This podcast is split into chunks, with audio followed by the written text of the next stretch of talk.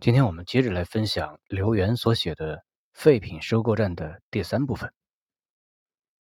在小区里，他收集到一些几乎没怎么使用过的电器，只是因为零部件损坏或是替代品的出现，他们便遭到遗弃，丢在楼道里，无人问津。有一次，他看到一对瘦小的夫妇搀扶着他们的儿子迈向电梯。儿子胖的几乎走不动路，个子高出父母半个头，双手搂着他们的肩膀，从背影看，就像一位步履蹒跚的老者。他摇摇晃晃的被塞进电梯里。他想，对于孩子而言，父母的职责便是教会他们学会控制。所谓的废品，就是不会控制的结果。至少。他的孩子没有成为这样的人，至少他们拥有一个属于自己的生存空间。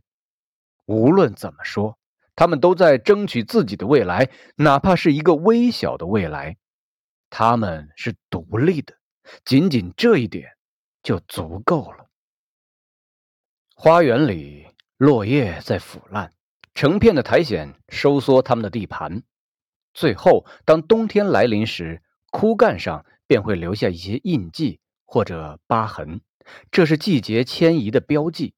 同样，一些幼小的根芽却在无知的生长。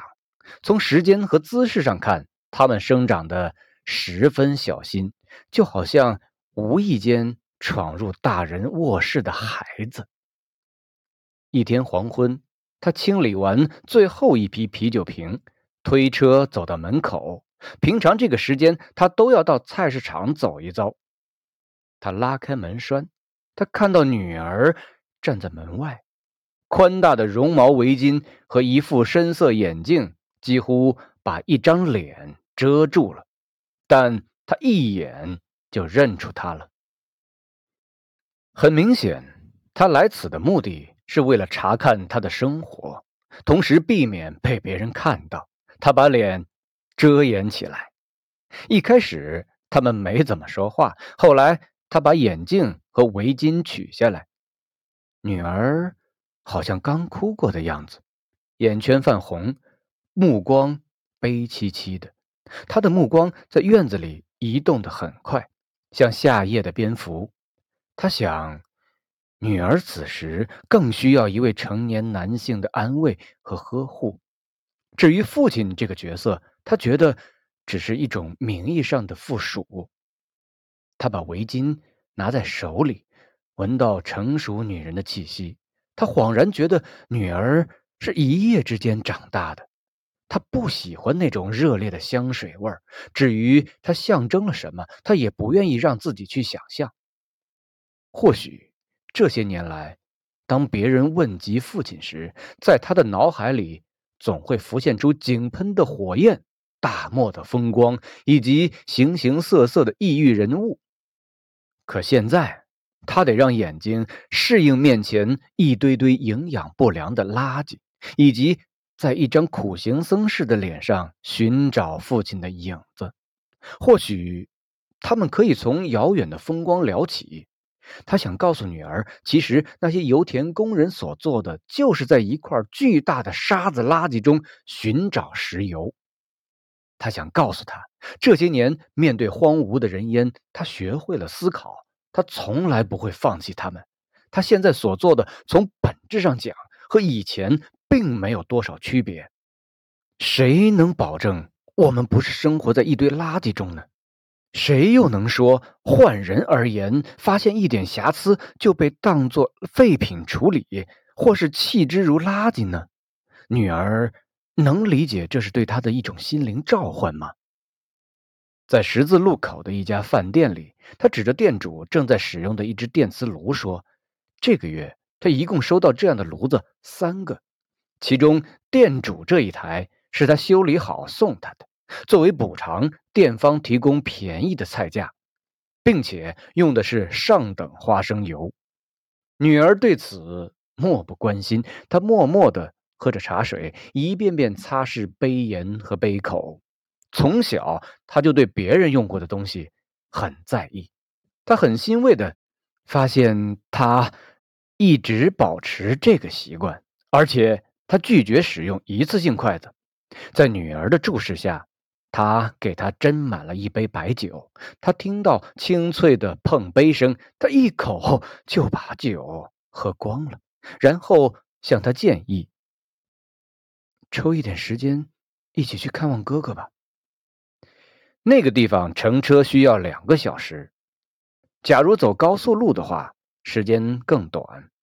天快冷了，他觉得该给哥哥。”带几件冬衣，如果可能的话，还有几条香烟。他知道父亲的一个老同学在那里当典狱长，但直到今天，他仍不知道那个故意伤人的孩子是他老同学的儿子。三年前，在乡下的一次酒席上，他儿子偶然遇到那个曾把他小指头剁掉的沙场老板。他出去了好长时间，大家都以为他喝多了。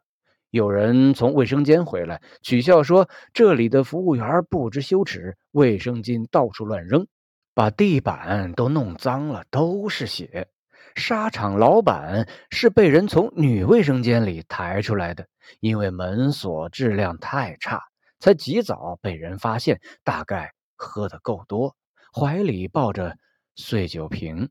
头发和脸上都是啤酒。见父亲不回应，女儿指着墙角说：“难道哥哥还不如那只电磁炉吗？”冬天越来越临近，好在他们并不在意寒冷，也不惧怕孤独和冷落。经历已经令他们一无是处，唯一的敌人似乎只剩下时间了。同病相怜，这个成语对他而言最真切不过了。他经常在送货的空闲打量和他年纪相仿的老人，还有那些街头闲逛的孩子。他们对他冷眼旁观，和他保持距离。他的身份已经，他的身份已经和那些废品的属性一样。而最令他难过的是，他们对待自己那种。轻率的态度、不负责任的神情，以及心灵深处的懦弱，他们鄙视他的职业和身份，对周围的一切不屑一顾，丝毫不觉得有许多无形的废品收购站隐藏在城市的每个角落里。按照程序给他们分类、打上标签，然后等待清理。他始终觉得这个世界有一个主宰者，他不停的播种。不分季节，把种子播在地里，这些种子生长、成熟、消耗养分，最后被这位播种者收割。实际上，他收割的不是生命，那只是一具虚无的躯壳。他收去的是灵魂。那些躯壳呢？因为生命没有终止，收购站便成了一个临时的寄存点。在他的想象中，每个人都曾去过那里，但有的人发觉并主动逃离出来。对于那些半知半觉的人，他觉得需要一位能唤醒他们灵魂的人。这个人曾是他们中间的一员，不论性别、年龄，不论职业地位，也不论经历和学识。若能力有限，就做一个看护者。守望着他们，提醒他们，用委婉的、如倾诉的夜曲一般温柔的声音，像母亲对婴儿那样，轻轻的、轻轻的。是的，他回想起去世的妻子，他纯净的微笑。假如他早一点发现这一切，悲剧是可以避免的。这世间的发生。并非命运的操纵，而是我们的心灵发生了障碍，是我们的感知迟钝以致麻木的缘故。苔藓的处子已经泛黄，菊花被冻干，新生的芽被白霜打消，花园经肃杀气息的侵袭变得寂静，越冬的气氛在院子和空气里弥漫，声音似乎也终止了。周末，他跟女儿把另一个雨棚搭好，并预留几个放置木楔的墙孔，以备来年爬山虎发芽时使用。做完这些活儿，他对女儿说：“明天去看你哥吧。”望着城郊发红的天空，他从来没有像此刻这样感到轻松和自由。